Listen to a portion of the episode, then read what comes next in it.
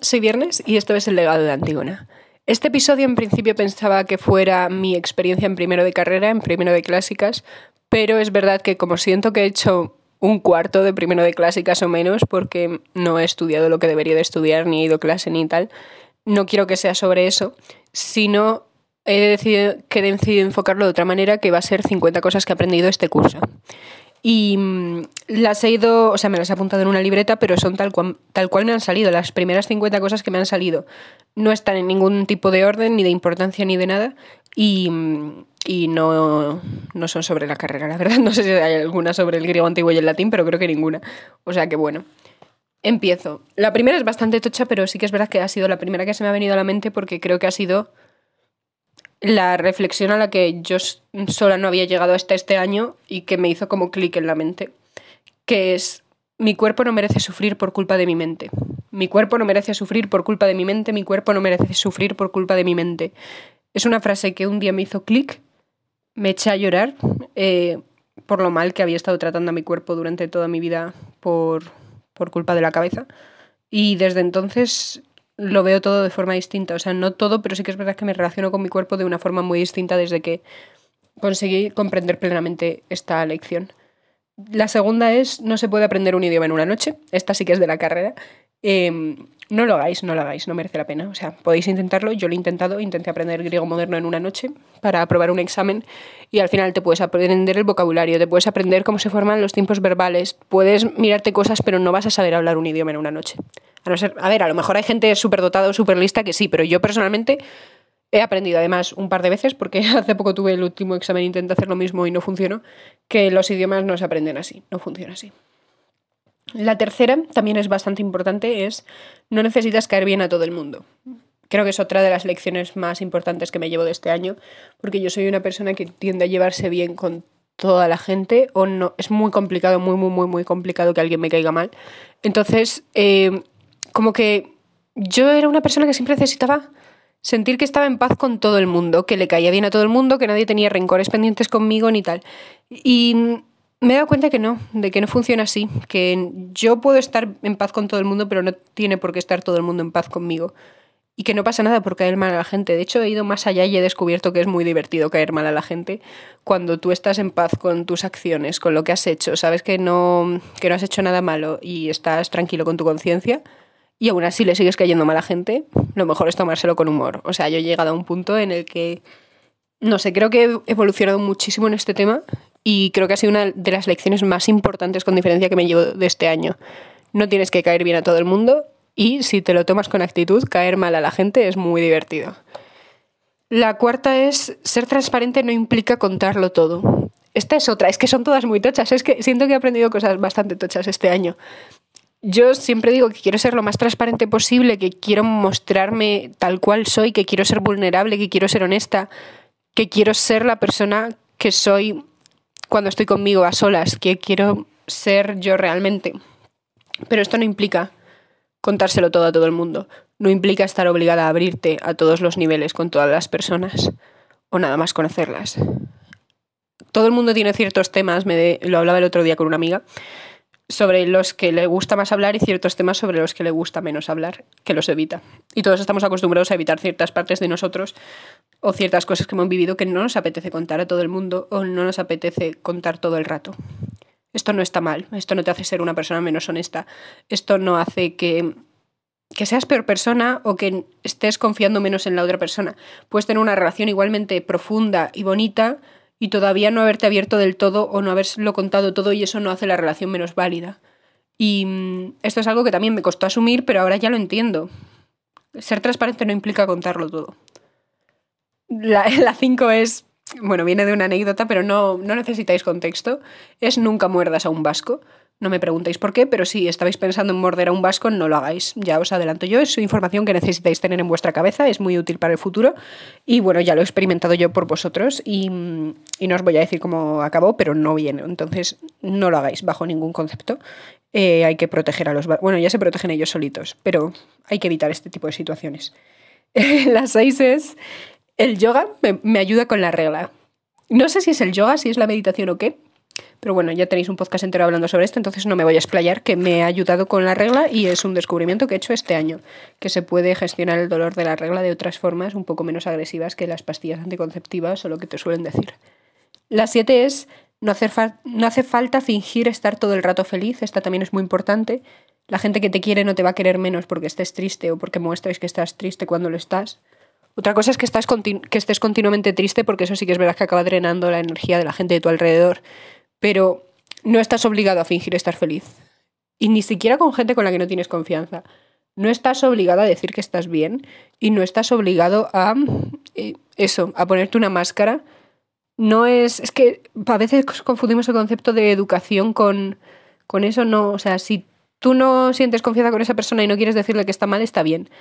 Pero si realmente te la suda y quieres decirles que, que estás mal, pues puedes hacerlo, aunque no tengáis confianza. No hace falta fingir estar feliz todo el rato.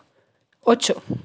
Otra lección importantísima. La lluvia de verano es lo mejor que existe, o sea, lo mejor ¿Por qué no conocía yo antes la lluvia de verano? Bueno, sí sé por qué no lo conocía, porque donde, de donde vengo no hay. Pero es maravilloso, porque hace calor. A ver, bueno, maravilloso hasta cierto punto, ¿eh? porque yo he vivido situaciones de estar con unos amigos en el césped ahí de la facultad tan a gusto, irme un segundo a mi residencia, coger unas patatas, volver y el diluvio universal, el diluvio universal de golpe, nada, tuvimos que volver a nuestras casas, tal, volvemos a nuestras casas a los cinco minutos, otra vez un sol radiante. Y esto me ha pasado así de veces, que miras por la ventana y dices, hoy hace un día estupendo, un sol ahí abrasador, ni una nube, sales a la calle, te diluvia. En fin, el tiempo de Salamanca. Yo no lo entiendo, creo que nadie lo entiende. La gente es verdad que hace caso a los meteorólogos. Yo no, yo me fío solo de lo que veo por la ventana, error. Puede que esa sea una lección, que quizás está bien mirar el tiempo también, pero eso ya creo que va a ser para el año que viene. Eso, el tiempo de Salamanca es rarísimo, pero la lluvia de verano me parece un inventazo. Hay que, mm, hay que patentarla. Después, el 9. Importante también es que todo lo que he aprendido son cosas muy importantes. A veces el mayor logro del día es bajar a comer y no pasa nada. Esta frase me la dijo una amiga que se llama Andrea, que me impactó muchísimo cuando me la dijo. Porque es como, no todos los días puedes tener el mismo umbral de éxito. A lo mejor un día tu umbral de éxito es hacer 20 trabajos, salir por la noche y pasártelo genial, eh, llamar a una amiga a la que hace mucho que no llamas y pintar un cuadro, por, poner, por decir cosas aleatorias, ¿no? Y ese ha sido un día súper productivo para ti y has currado muchísimo y has ido a la universidad y te sientes súper bien contigo mismo. Y sin embargo, hay otros días en los que estás en la mierda y a lo mejor el máximo logro del día es que consigas ducharte y bajar a comer y no pasa nada. Sigues estando, sigues dando lo máximo de ti.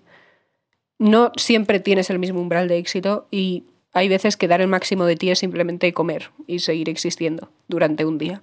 Y eso no está mal y no tienes que sentirte culpable por ello. El 10 es, lo tuve hace poco, hace un par de días, hablando con una amiga de la carrera y me pareció súper bonito. O sea, todavía no lo tengo asimilado, pero nunca lo había pensado de este modo. Cuando alguien te dice que, que tú le estás empezando a gustar o que cuando alguien se te declara, no significa que ya te conozca tal cual eres y esté seguro de amar cada parte de ti. Que es que yo me rayaba mucho por eso, porque digo, no sé si me quieren a mí o quieren a la persona de mí, a la versión de mí que ellos tienen en su cabeza. Y me están idealizando esas cosas.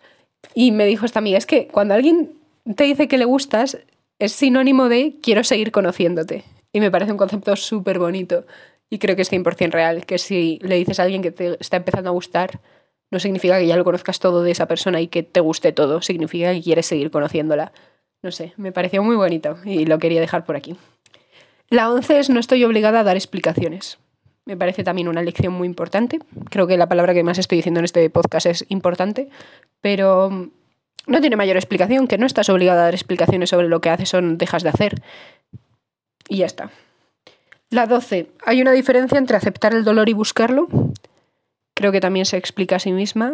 No es lo mismo que estás pasando por un momento duro y te permite sentir ese dolor y no lo ocultas o no lo, no lo suprimes, que buscas intencionadamente sentir dolor o te acomodas en el sentimiento de dolor o de tristeza y y al final como que te regodeas en esa tristeza o en ese dolor y sientes que forma parte de tu personalidad.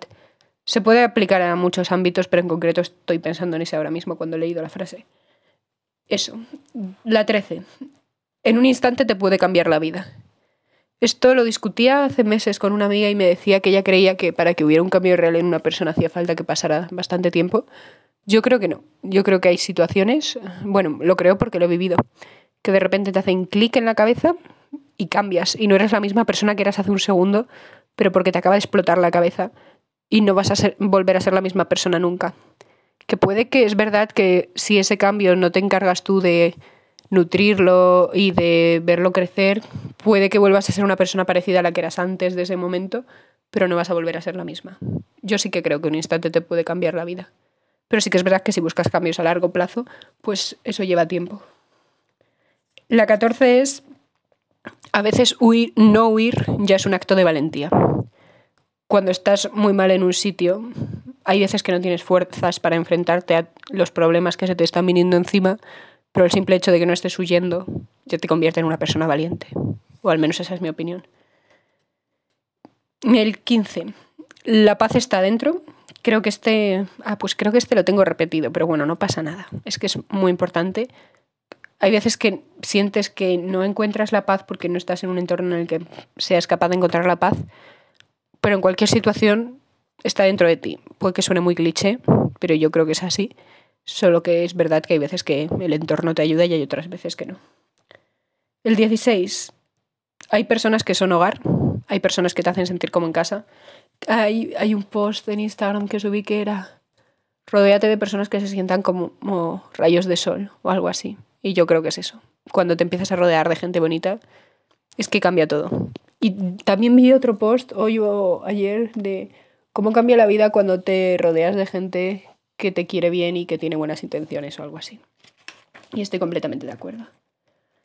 El 17. Hay ciertas decisiones que no se pueden tomar racionalmente. Esta es complicado explicar si no la has vivido, pero yo creo que no puedes. Bueno, si voy a poner dos ejemplos, ¿vale? Una decisión, enamorarte de alguien. Tú no puedes decidir enamorarte de alguien, es algo que pasa y que escapa a tu control y no puedes. No puedes, es que no puedes decidirlo, no, no puedes decidir desenamorarte de alguien. No funciona así. Y tampoco puedes decidir, por ejemplo, creer en Dios. Yo creo que eso no es una decisión. Tú puedes decidir racionalmente, formarte, buscar argumentos por, lo que, por los que es probable que Dios exista, pero si no lo sientes dentro de ti, si no sientes esa fe, nunca vas a creer en Dios. Por más que te esfuerces, por más que quieras creer, por más que te convenzas lógicamente de que Dios existe y estés seguro de ello, si no lo sientes dentro de ti es muy complicado o imposible, yo creo que imposible que consigas creer de verdad. Y esto se aplica a más aspectos de la vida, pero eso, que hay veces que necesitas dar un salto y ese salto la razón no llega hasta ahí, no puedes hacerlo racionalmente, te tiene que nacer. Y eso. El 18 es eh, las notas no determinan ni el valor ni el conocimiento que tiene una persona. Este ya lo sabía yo de antes, pero sí que es verdad que lo he comprobado mucho este curso, porque nos ha sido extraño. Hay asignaturas para las que no había estudiado casi nada, para las que he sacado muy buena nota, he sacado a lo mejor un 7, un 8, hasta un 9, y no había estudiado nada. Y hay otras asignaturas que me han currado muchísimo, que para las que he sacado notazas, eh, o sea, perdón, para las que he sacado un 5 o he suspendido, o un 4 o algo así. Y y no pasa nada, o sea, no pasa nada, pero sí que es verdad que en el instituto, pues tú decías, Buah, este examen me ha salido muy mal y a lo mejor aprobabas. A mí me solía pasar. Pero en la universidad dices, este examen me ha salido muy mal y sacas un 1. Y, y después, cuando dices, me ha salido muy bien, pues a lo mejor muy bien es un 4,5. Pero bueno, esto ya depende mucho de cada persona, pero que he comprobado que no depende de. Tu valor no depende de la nota que te pongan. Y esto va ligado con el punto siguiente. Y tampoco tu conocimiento, ¿eh? porque puedes saber mucho más de lo que dice tu nota o mucho menos de lo que dice tu nota. El siguiente punto es los números son solo números. Me parece muy, muy, muy importante aplicarlo a todos los niveles. Quizás es que yo soy muy de letras, pero siento que esta sociedad cada vez tiende más hacia los números y no eres ni tu peso, ni tu talla, ni tu número de cuenta bancaria, no eres tus notas, no eres no eres nada que lleve un número no eres tu fecha de nacimiento, no eres cuántos años tienes, no eres cuántos amigos tienes, ni cuántos seguidores, ni cuántos likes. Y me parece importante interiorizarlo. Yo ya lo tenía de antes, pero también es como otra cosa que he reforzado este año. Eh, el siguiente, el kebab de falafel está buenísimo. No tengo nada que añadir al respecto, nunca había probado kebab, pero están muy buenos, pero el de falafel aún más, ¿eh? Yo os lo recomiendo. He, probado más comida, pero ahora mismo no me acuerdo. El 21. Inspiras a gente que finge no verte. Es una frase que vi en Pinterest, creo. No sé si os he recomendado ya las suficientes veces Pinterest. Instalaros Pinterest. Es importante. Instalaos el imperativo. Pero es importante que lo hagáis. Es muy importante para el bien de la humanidad. Bueno, para vuestro bien en concreto, porque es la mejor aplicación que existe, la mejor red social que existe. Y, y eso, inspiras a gente que pretende. Es que eh, la frase estaba en inglés. Bueno, no voy a hablar en inglés. Inspiras a gente que finge que ni siquiera te ve. Y es eso. Hay veces que tú piensas que la gente te critica o que no le gustas o que eres un pringado y resulta que en el fondo les estás inspirando. A lo mejor esas personas no son conscientes o puede que hasta lo sean. En fin. Eh, la 22. Lo que nos molesta de los demás a menudo es una proyección de nuestra sombra. Esto es un poco mm, más complicado de explicar. Creo que el otro día me estaba escuchando un podcast sobre filosofía y te mencionaba Jung. Era, eran Freud y Jung. Jung. No sé cómo se pronuncia, da igual. Eh, y creo que este fue, eh, fue la primera persona que dijo esto. A lo mejor me estoy colando, ¿eh? pero bueno, eh, todo el tema de la sombra es un tema que se puede aplicar tanto desde el punto de vista psicológico como un poco más espiritual, pero es básicamente todas las partes de nosotros que reprimimos y todo lo que consideramos malo, feo, desechable, todo lo que nos horroriza de la sociedad y de la gente, normalmente es una proyección de nuestra sombra y son las partes de nosotros que estamos reteniendo. También pueden ser cosas buenas, pero esto ya es más complicado el tema. Me vi un vídeo en YouTube que me gustó mucho al respecto. Es que no sé si he hablado de esto también, en fin, yo me repito mucho y ya a estas alturas de podcast cada vez lo iréis viendo más. Pero es una cosa que he aprendido, he aprendido mucho, mucho, mucho sobre la sombra, no tanto a nivel académico formarme, sino de tener relación con mi sombra y con las cosas de mí que oculto o que intento frenar. Creo que ahora la conozco mucho más que hace un año y y es interesante, es cuando menos interesante. El punto 23 es bastante tocho también, pero solo para mí. Creo que a vosotros os va a dar bastante igual, pero he conseguido definir mis creencias filosóficas y mis creencias religiosas y ahora mismo me identifico a nivel filosófico como escéptica total y a nivel religioso como omnista. Probablemente no tengáis ni idea de lo que es esto, es que da para podcast aparte, entonces tampoco me quiero explayar demasiado, pero escéptica no me refiero a creer que nada existe, sino a no saber si algo existe.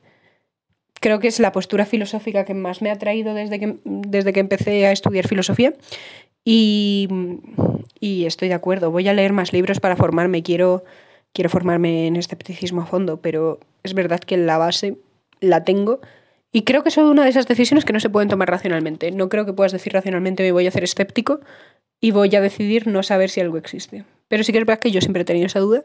Entonces, pues eso, esto ya es más rayada mental. Y lo de omnismo también es una rayada mental. Es básicamente creer que todas las religiones tienen son tienen parte de verdad, como que todas las religiones son igual de verdaderas e igual de falsas al mismo tiempo, al igual que el ateísmo.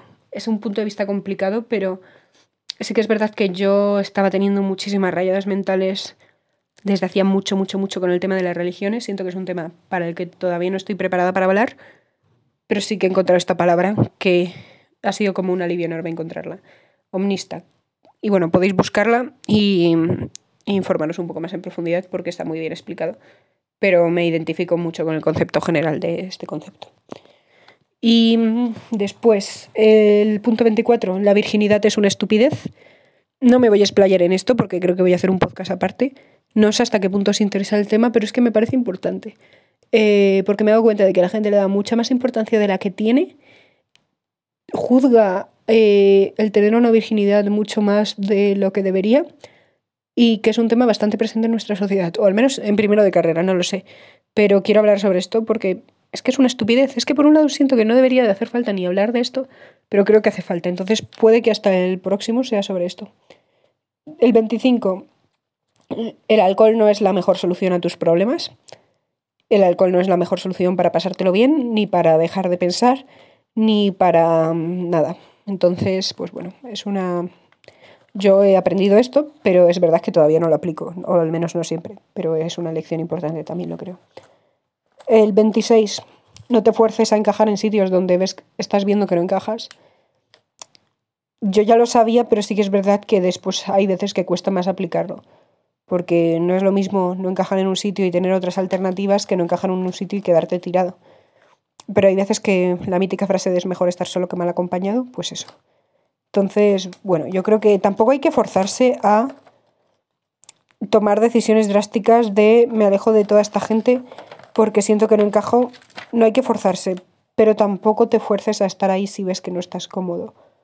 Es que es una decisión complicada de tomar. Sí que es verdad que yo soy mucho de cuando me da cortar relaciones de raíz que veo que no me están haciendo bien. Y lo hago y hasta ahora no me he arrepentido de hacerlo. Pero también es verdad que sé que es una decisión que no todo el mundo está preparado para tomar o que cuesta bastante tomar porque pasas por momentos de soledad después. Pero yo creo que merece la pena. Yo hasta donde he llegado siempre me siento infinitamente mejor después de haberme librado de amistades que no eran amistades o haber dejado de intentar meterme en sitios donde realmente no era bienvenida. Después, el 27. Es muy fácil conocer a gente, pero crear amistades más profundas lleva tiempo. Esto lo he aprendido mucho en Salamanca, no sé si en todas las ciudades será igual, pero en Salamanca siento que es muy muy fácil conocer a gente. Con internet ya el triple, porque a nada que pongas un anuncio en el Informer o te hagas Tinder o cualquier cosa, va a ser muy fácil. Pero aparte que en general la gente está muy abierta, sobre todo los primeros años de carrera, a conocer a otra gente, a salir con gente desconocida y demás. Entonces es muy fácil conocer a gente, pero sí que es verdad que si realmente quieres tener amistades profundas, amistades a largo plazo, tienes que dedicarles tiempo, porque si no, pues probablemente no, consigas una amistad profunda. Que puede que sí, ¿eh? pero las amistades de fiesta no son amistades, ese sería el siguiente punto. Están muy bien, son maravillosas, pero tienes que seguir siendo amigo de esa persona cuando estás sobrio también, porque si no, no, considero que sea una amistad real, es un tipo de relación con una persona, es más que un conocido, pero tampoco creo que sean, bueno, es que yo tengo un concepto de la amistad bastante también podría haber, o sea, sí que es verdad que llamo amigos a mucha gente, pero después yo conmigo misma considero amigos a muy poca gente, a gente muy cercana de mucho tiempo, pero bueno, no pasa nada. Después, el 28. Tomad nota, por favor. Si aún no habéis empezado la universidad o si ya la habéis empezado ya lo habréis descubierto, pero cuidado con el café de las máquinas estas de la facultad porque queman. O sea, yo esto lo descubrí los primeros días que me pillé un café de estos entre clase y clase y claro, me lo tenía que beber rápido porque tenía que entrar a la otra clase y me quemé la lengua y estuve como varios días con la lengua quemada. Queman muchísimo. O sea, si cogéis un café de una máquina de estas de la universidad, esperad un buen rato. O sea, tiene que ser que tengáis bastantes horas libres para que se enfríe y entonces ya os lo tomáis. Eh, Sí, sí, es que es una lección que yo tenía que compartir con el mundo para evitar más quemaduras de lengua. El 29. Tu intuición a menudo sabe las cosas mucho antes que tú.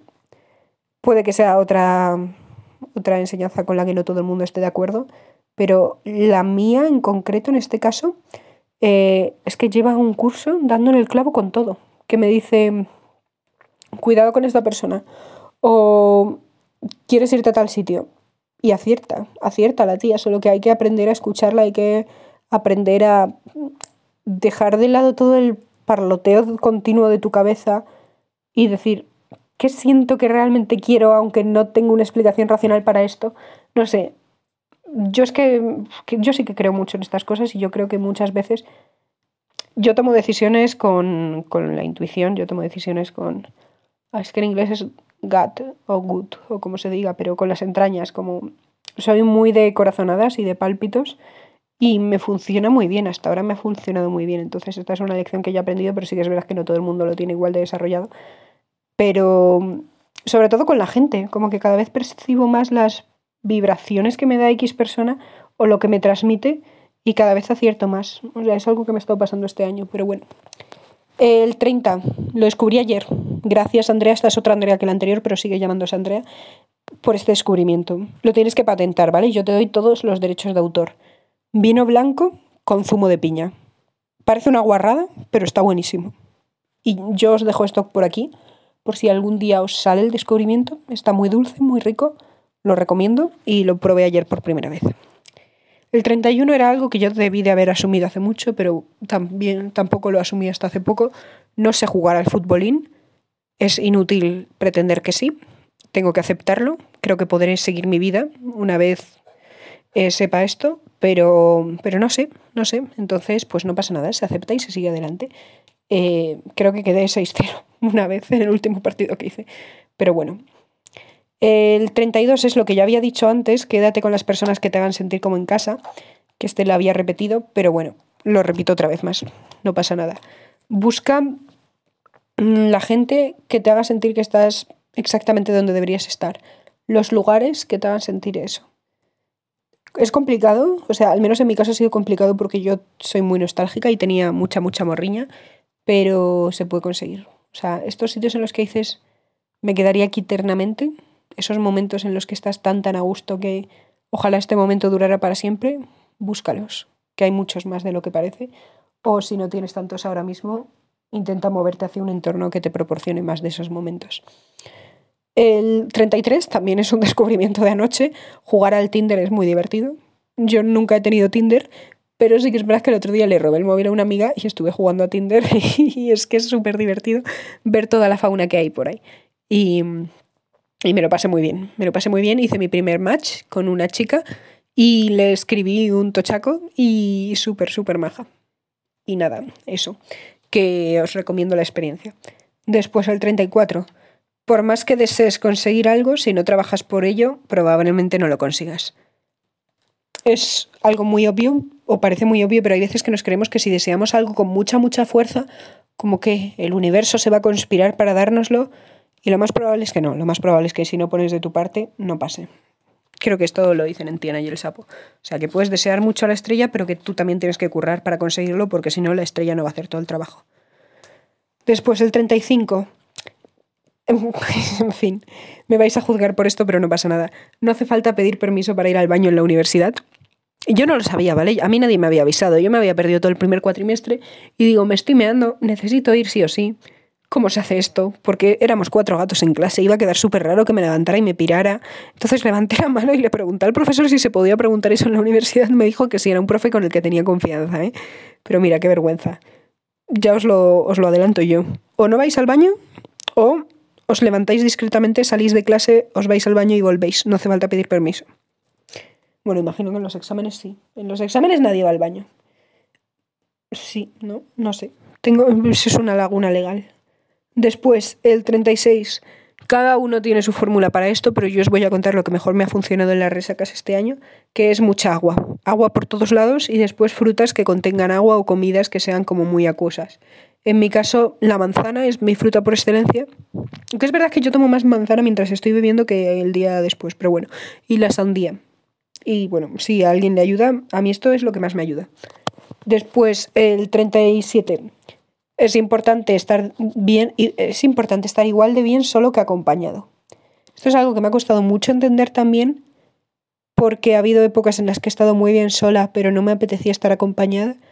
Y en concreto este último curso han sido más, estoy muy bien acompañada, pero no me dejes sola que me derrumbo. Y esto no está bien, yo creo que hay que encontrar un equilibrio. No se puede estar nunca exactamente igual de bien porque hay épocas en las que te apetece más socializar y épocas en las que menos, pero creo que es importante estar bien, tanto solo como acompañado, y mantener un equilibrio entre esas dos partes de tu vida. Después, eh, aunque haya épocas que estés con más gente y hay épocas en las que estés con menos, no pasa nada. El 38. Lección importante, las habitaciones no se ordenan solas. Yo soy hija única y yo pues había veces que dejaba mi cuarto un poco desordenada, desordenado, volvía y estaba ordenado. Y yo pensaba que así eran como eran las cosas en el universo. ¿Qué pasa? Que llego a Salamanca, llego a una residencia, dejo mi cuarto desordenado, vuelvo y sigue desordenado, lo desordeno más, vuelvo y está aún más desordenado. Yo tengo la teoría de que se desordena solo. Pero eh, lo que está claro es que ordenarse no se ordena solo. Si lo desordeno yo o lo desordena algún duende maligno, ahí ya no me puedo meter porque escapa mi conocimiento. Pero bueno, en fin, sé que Diego me va a echar la bronca cuando escuche esto. Eh, después, Emily Dickinson es una máquina. Si no la conocéis, es una poeta estadounidense siglo XIX, creo. A lo mejor me he pasado, ¿eh? a lo mejor es anterior. Es una maravilla de mujer. Es lo mejor que he descubierto este último curso con diferencia. Se ha convertido en mi poeta favorita. La adoro. Adoro cómo escribe, adoro su mente. Se ha convertido en la persona con la que cenaría, si, lo típico de si pudieras cenar con alguien vivo o muerto, con esta mujer. Si no habéis leído nada suyo, a ver, sí que es verdad que es poesía un poco más... No es una poesía muy obvia, es una poesía un poco compleja, pero es muy, muy bonita. A mí me encanta. Entonces, si queréis darle una oportunidad, Emily Dickinson. O sea, quizás no es lo mejor para empezar con poesía, pero a mí ahora mismo me tiene enamoradísima. 40.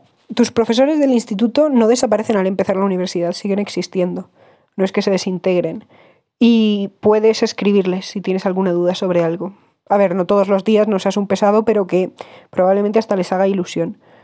Yo es que siempre he tenido muy muy buena relación con mis profesores del instituto y este año, eh, bueno, justo ayer le escribí a mi profesor de segundo de bachiller de filosofía para que me recomendara libros porque quiero seguir escribiendo filosofía, o sea, escribiendo, leyendo sobre filosofía y demás. Y ahora que llega el verano, pues espero tener tiempo.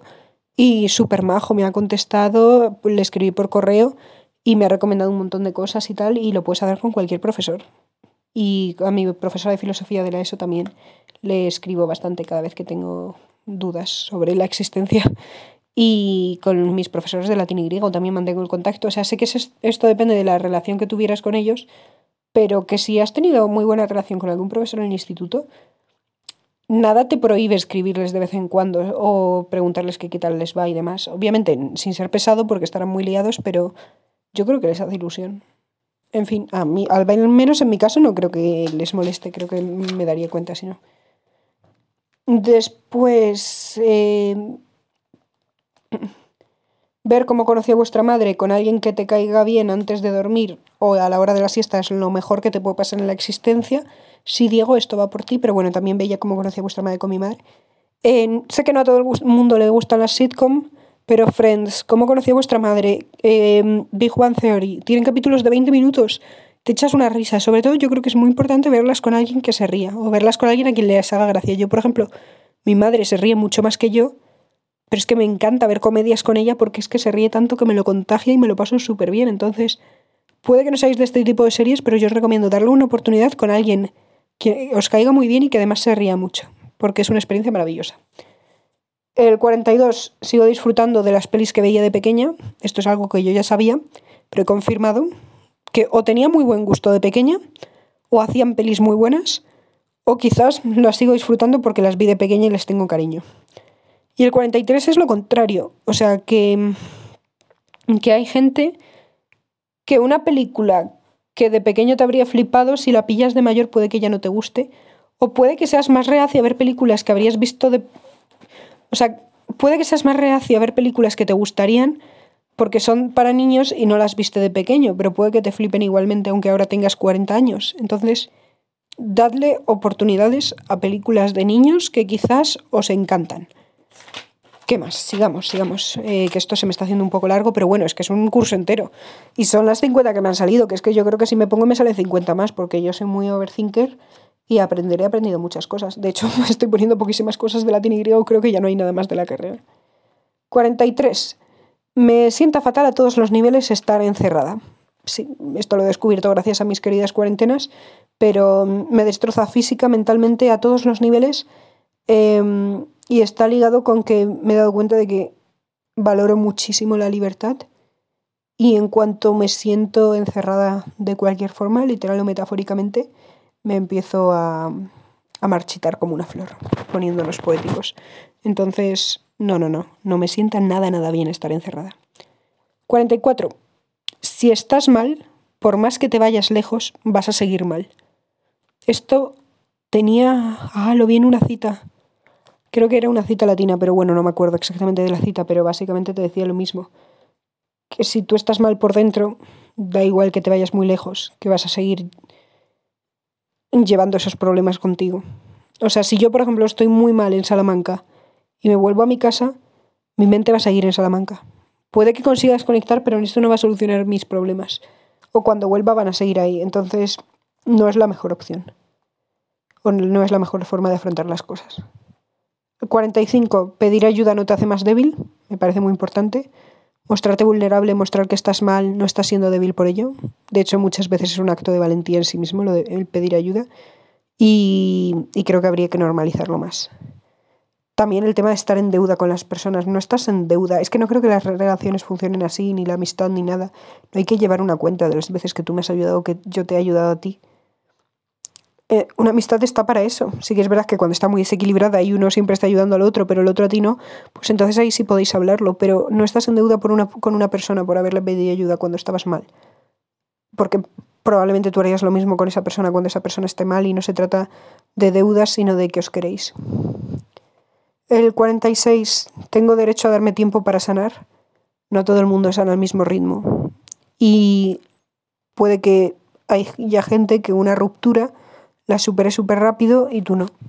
Puede que en una pareja una persona lo supere más rápido que la otra persona, que es lo que suele pasar.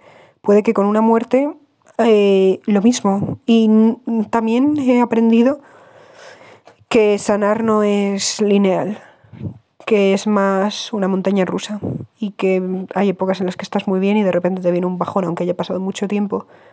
Había un dibujito que te ponía como un garabato de cómo era sanar y estoy de acuerdo con eso. Entonces no te sientas mal si estás tardando tu tiempo en recuperarte de algo.